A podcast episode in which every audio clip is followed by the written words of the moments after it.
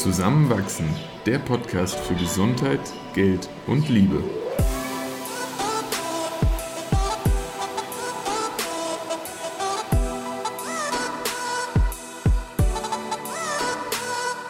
Willkommen zu einer neuen Folge von Zusammenwachsen. In dieser Episode geht es um die Blockchain und Kryptowährungen. Unter anderem erfahrt ihr grundlegende Informationen zu Bitcoin, Ethereum und IOTA welche Handelsplattform Christoph empfehlen kann und ob es sich noch lohnt, in den Markt einzusteigen. Viel Spaß beim Zuhören. Aktuell liest man ja wieder überall ähm, Kryptowährungen und ganz viel darüber, wie verschiedene Menschen jetzt sehr schnell sehr reich geworden sind. Mhm. Und das hat auch dazu geführt, dass Freundinnen von mir, wir haben so eine Financially Wealthy Lady Gruppe, angefragt haben, ob sich jemand mit Kryptowährungen auskennt und da ein bisschen unterstützen kann. Und Christoph kann das meiner Meinung nach sehr gut. Er beschäftigt sich nämlich seit äh, mehreren Jahren damit und ähm, ist sehr gut darin, komplexe Dinge auf den Punkt zu bringen. Und er hat letzte Woche für unsere Gruppe einen kleinen Vortrag gehalten, in dem wir acht Mädels alle Fragen stellen konnten, die wir wollten. Und weil das so hilfreich war, freue ich mich, Christoph, dass wir da heute nochmal drüber reden und das auch für all unsere Zuhörerinnen teilen. Ja, sehr, sehr gerne. Ich fand das damals sehr spannend und ich muss sagen, und das ist vielleicht aber auch ganz gut, ich beschäftige mich jetzt gar nicht mehr so intensiv noch wie vor drei oder auch zwei Jahren. Aber äh, so die Grundlagen bleiben ja irgendwie gleich und dann verfolgt man so ein bisschen die ganze Marktentwicklung und die Weiterentwicklung von der Technik.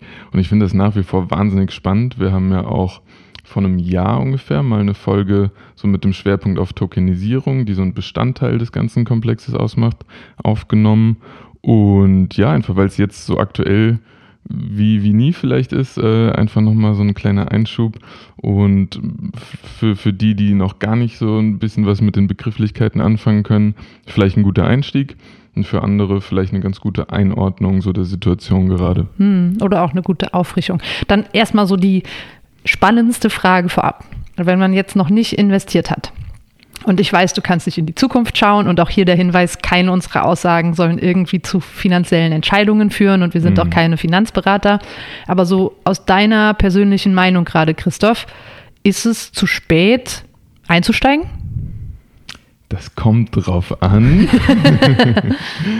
ähm, ich würde es so ganz nüchtern formulieren, wenn man Potenzial in der technischen Grundlage und in den Projekten, auf denen verschiedene Währungen basieren, sieht, dann ist heute der genau richtige Zeitpunkt, um einzusteigen.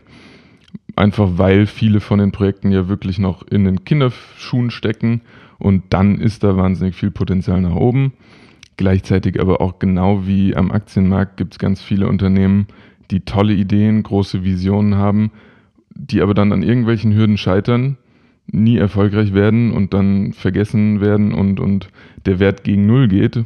Und genauso sieht es in dem Markt auch aus. Ein bisschen schnelllebiger im Moment als im traditionellen Finanzmarkt.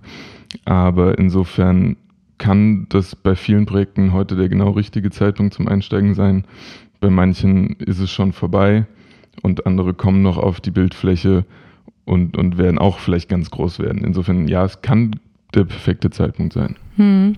Und wenn jetzt eine Person zuhört, die sich noch nie damit beschäftigt hat und vielleicht auch so ein bisschen abgeschreckt ist von allem, was da so an Begrifflichkeiten hm. herumfliegt, was sind denn vielleicht so drei Schlagworte oder auch Währungen, wo du sagst, da lohnt es sich vielleicht mal äh, nach zu googeln und mal durchzulesen, was diese Technologie so macht?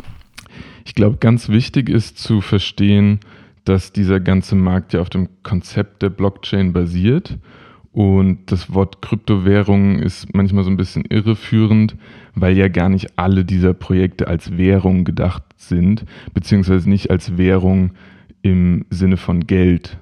Ähm, der Bitcoin ist zwar als Zahlungsmittel konzipiert worden, aber auch da fällt ja im Moment immer wieder so der Begriff des digitalen Goldes, wo es dann eher so als Wertanlage gedacht ist. Und da aber eben dieser gemeinsame Nenner immer die Blockchain ist, ähm, vielleicht ganz kurz dazu. Das ist letztlich eigentlich eine Art, Daten abzuspeichern, die eben entgegen der meisten unserer Systeme, die wir nutzen, nicht zentral, sondern dezentral organisiert ist. Wenn wir jetzt zum Beispiel in der Cloud von Google Daten ablegen, dann vertrauen wir ja Google, dass sie da möglichst gut mit umgehen, dass Google Fortbestand hat, dass da gewisse Sicherheitsvorkehrungen herrschen, genauso wie wenn wir ein Konto bei einer Bank haben. Das sind ja am Ende auch nur Einsen und Nullen, die wir auf deren Servern abgelegt haben. Und wenn die nicht mehr vorhanden sind, die Server, dann ist eigentlich auch unser Geld weg. Wir haben ja nichts in der Hand. Äh, die Blockchain schafft es nun, diese ganzen Informationen, die wir kreieren, zum Beispiel durch Transaktionen, wenn ich dir etwas schicke, und das muss jetzt gar kein Geld sein, sondern es kann auch einfach nur eine Information sein, auf allen Rechnern, die an dieses System angeschlossen sind, gleichzeitig abzulegen und auch durch Rechner, die an dieses System angeschlossen sind, zu verifizieren. Das heißt, es wird viel Vertrauen aufgebaut, dadurch, dass unterschiedliche, unabhängige, sich auch gar nicht bekannte Parteien ähm, die diese Transaktionen bestätigen, dass die so stattgefunden haben, auch in welchem Umfang und mit welchem Inhalt, ohne dass sie jetzt das aber den Personen zuordnen können. Deswegen wird auch oft eine gewisse Anonymität gewährt. Und dieser Datensatz wird dann an eine Kette von schon vorhandenen Datensätzen angehangen. Deswegen auch der Name Blockchain. Und diese Kette wird also mit jeder getätigten Transaktion länger, komplexer, aber dadurch, dass sie auf allen Rechnern identisch abgespeichert ist, auch unveränderlich. Und das, das ist dieser große Sicherheitsaspekt dabei. Ich bekomme die Information auf der Blockchain nur verändert, wenn ich über 50 Prozent der angeschlossenen Rechner gleichzeitig manipuliere.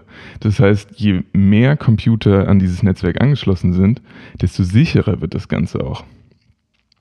Und das bedeutet natürlich auch, je, je größer so ein Projekt ist, desto mehr Vertrauen herrscht da. Und Vertrauen ist da auch wieder ein, schwieriger Begriff, weil, weil er ja kryptografisch bewiesen werden kann. Also das sind eigentlich mathematische Rechnungen, die da ja das ganze System am Laufen erhalten. Das heißt, es geht dann nicht mehr um Vertrauen nach Gefühl, sondern einfach nach logischem Vertrauen, weil das in der Mehrheit bestätigt wurde. Ganz genau, ganz genau. Also man kann es dann wirklich ein bisschen mit Sicherheit auch gleichsetzen.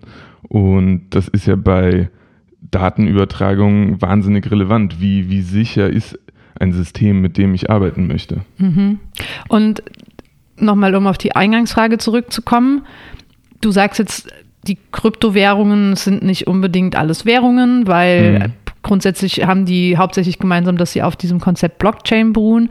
Was sind denn jetzt dann so drei Projekte, wo du spontan sagen würdest, das lohnt sich jetzt mal anzuschauen, weil da ist die Technologie spannend und deiner Meinung nach auch zukunftsweisend?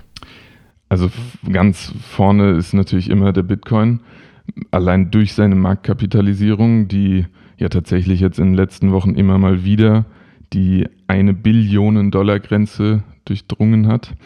Und der ist, wie gesagt, eigentlich als Währung angelegt, vielleicht eher als Wertaufbewahrungsmittel. Das wird sich über die Zeit zeigen.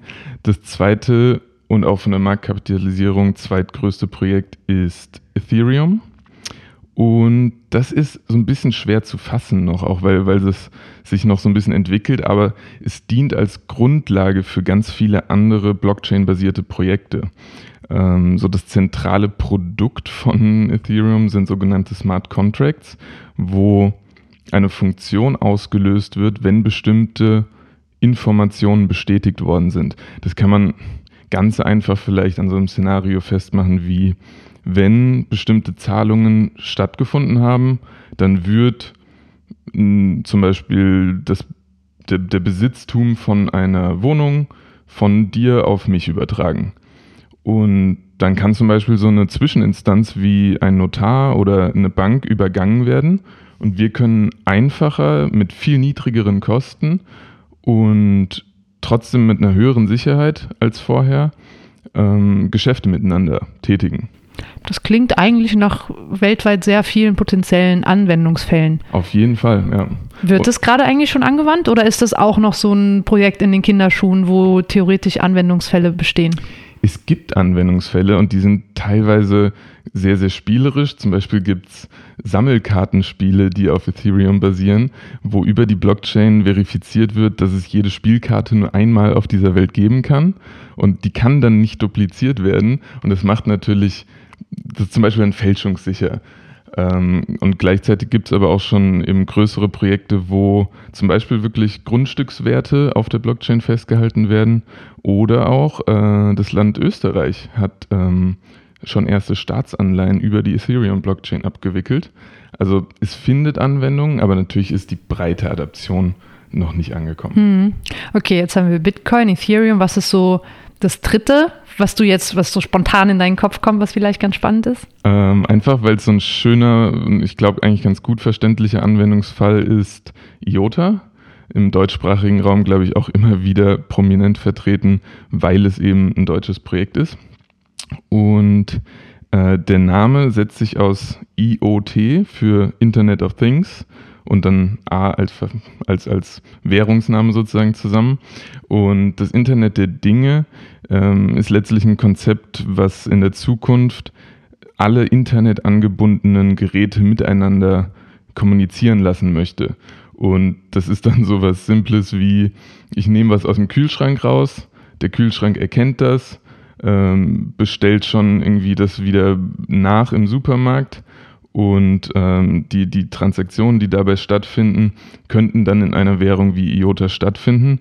Oder aber auch, ich habe ein Elektroauto mit Induktionsladefunktion. Äh, ich stehe an der Ampel, unter der Ampel äh, sind, sind Ladeplatten. Und dadurch, dass ich da ja nur wahnsinnig kurz stehe und ganz wenig Strom nur tanke, sind das ja auch winzige Beträge. Und die könnten dann mit solchen Mikrotransaktionen stattfinden. Und das wäre halt mit Euro nicht möglich. Also weil die, die Geschwindigkeit und auch die, die, das Volumen der Transaktionen würde in unserem heutigen Geldsystem nicht funktionieren. Okay, cool. Und angenommen, man hat sich jetzt ein bisschen eingelesen, hat das Gefühl, ah, ich habe hier gerade eh ein bisschen Spielgeld, was ich mhm. gerne investieren würde, weil nach wie vor sind die Investitionen ja auch noch sehr risikoreich, auch wenn die Marktkapitalisierung ja. immer größer wird. Wo kann man da jetzt investieren? Weil anders als jetzt bei Aktien oder ETFs geht man ja nicht einfach an sein Depot. Ja, der Markt war da ja vor, vor zehn Jahren wirklich sehr, sehr wild und sehr unübersichtlich, aber es wird immer benutzerfreundlicher.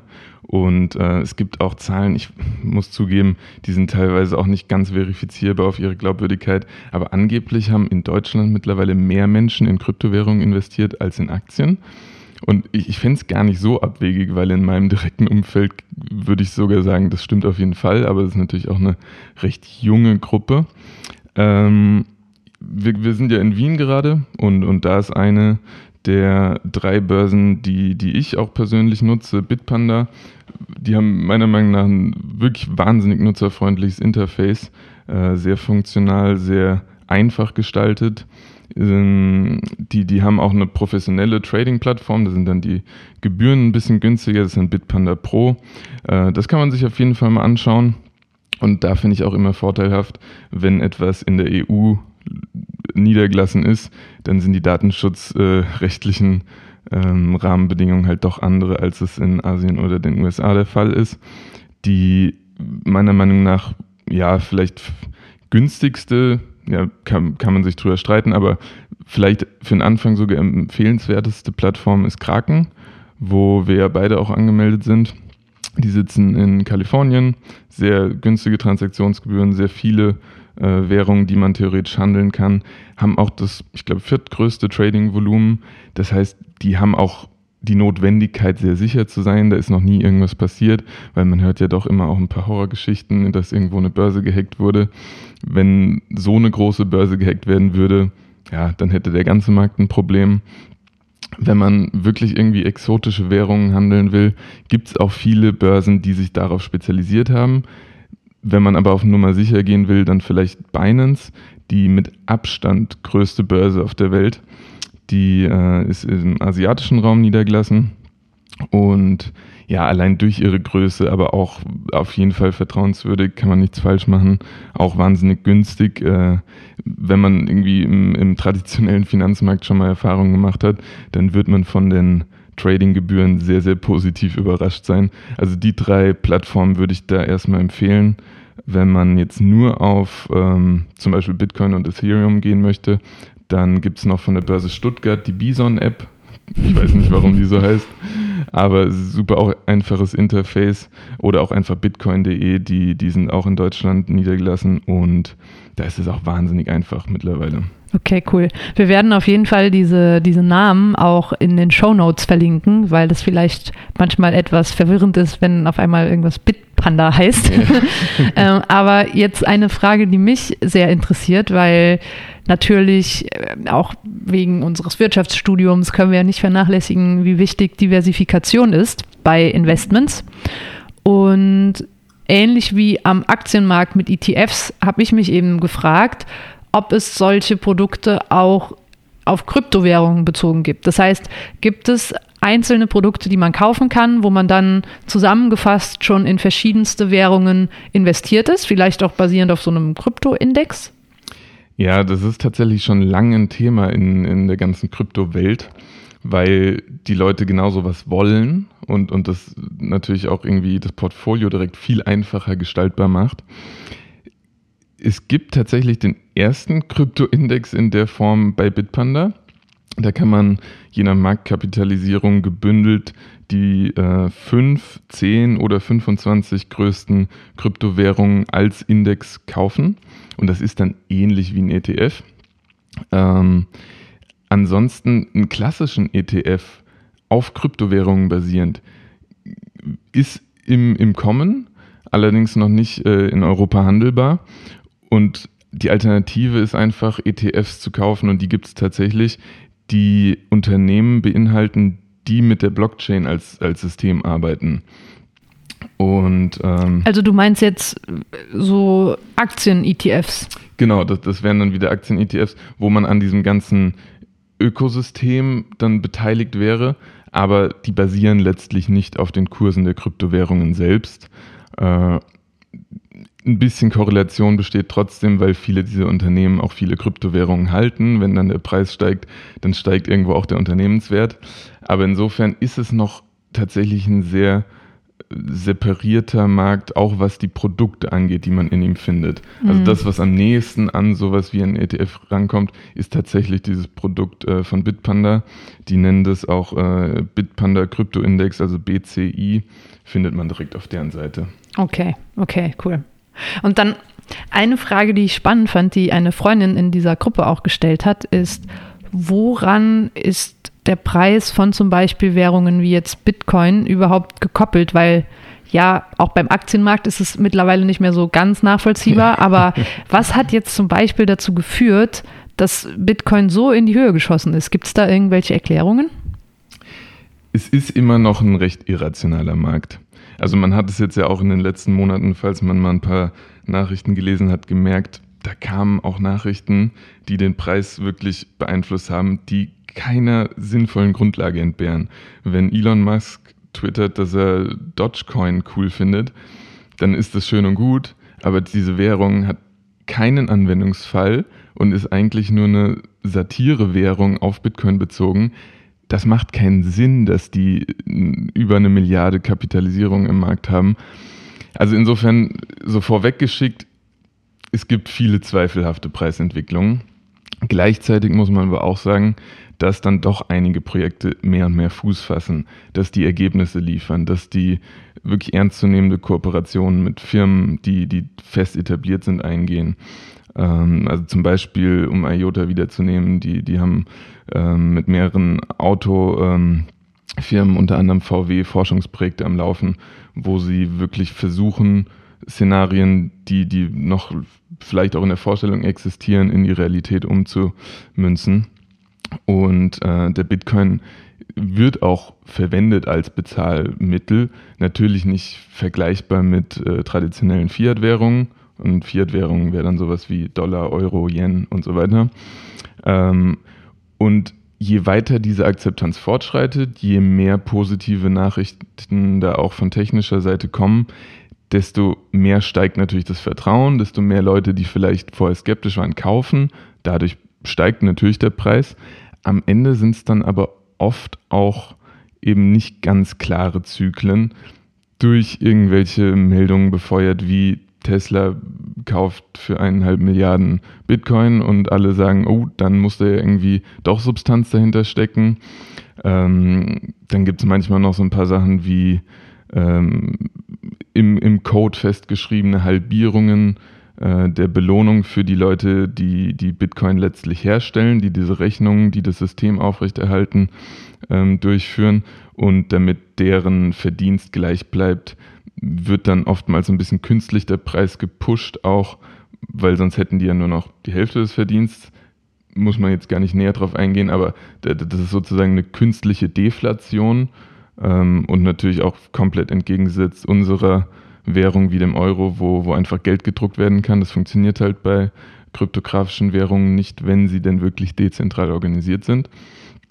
Und insofern kann man sagen, ja, es gibt klare Indizes für eine Preisentwicklung, aber sie sind nicht so verlässlich, als dass man sich da irgendwie wirklich dran halten kann. Man, man hat die und die Meldung und sagt dann, ja, das wird sich definitiv so und so auf den Preis auswirken. Dafür ist es noch ein bisschen wilder Westen. Hm, okay, okay, verstehe ich.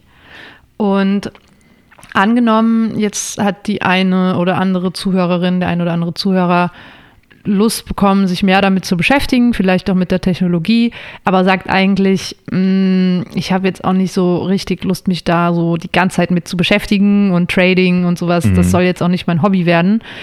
Wo findet man denn vielleicht gute, kompakte, aber trotzdem qualifizierte Informationen, um jetzt mal so drei, vier Stunden zu investieren mhm. an Zeit und ähm, auch um sich Wissen anzueignen und dann aber auch danach wie und wo liest du zum Beispiel Krypto-Neuigkeiten?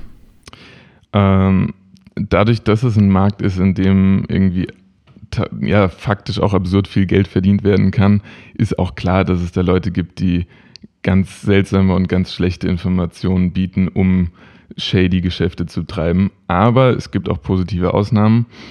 Als erstes würde ich tatsächlich die Inhalte von den Börsen selbst konsumieren.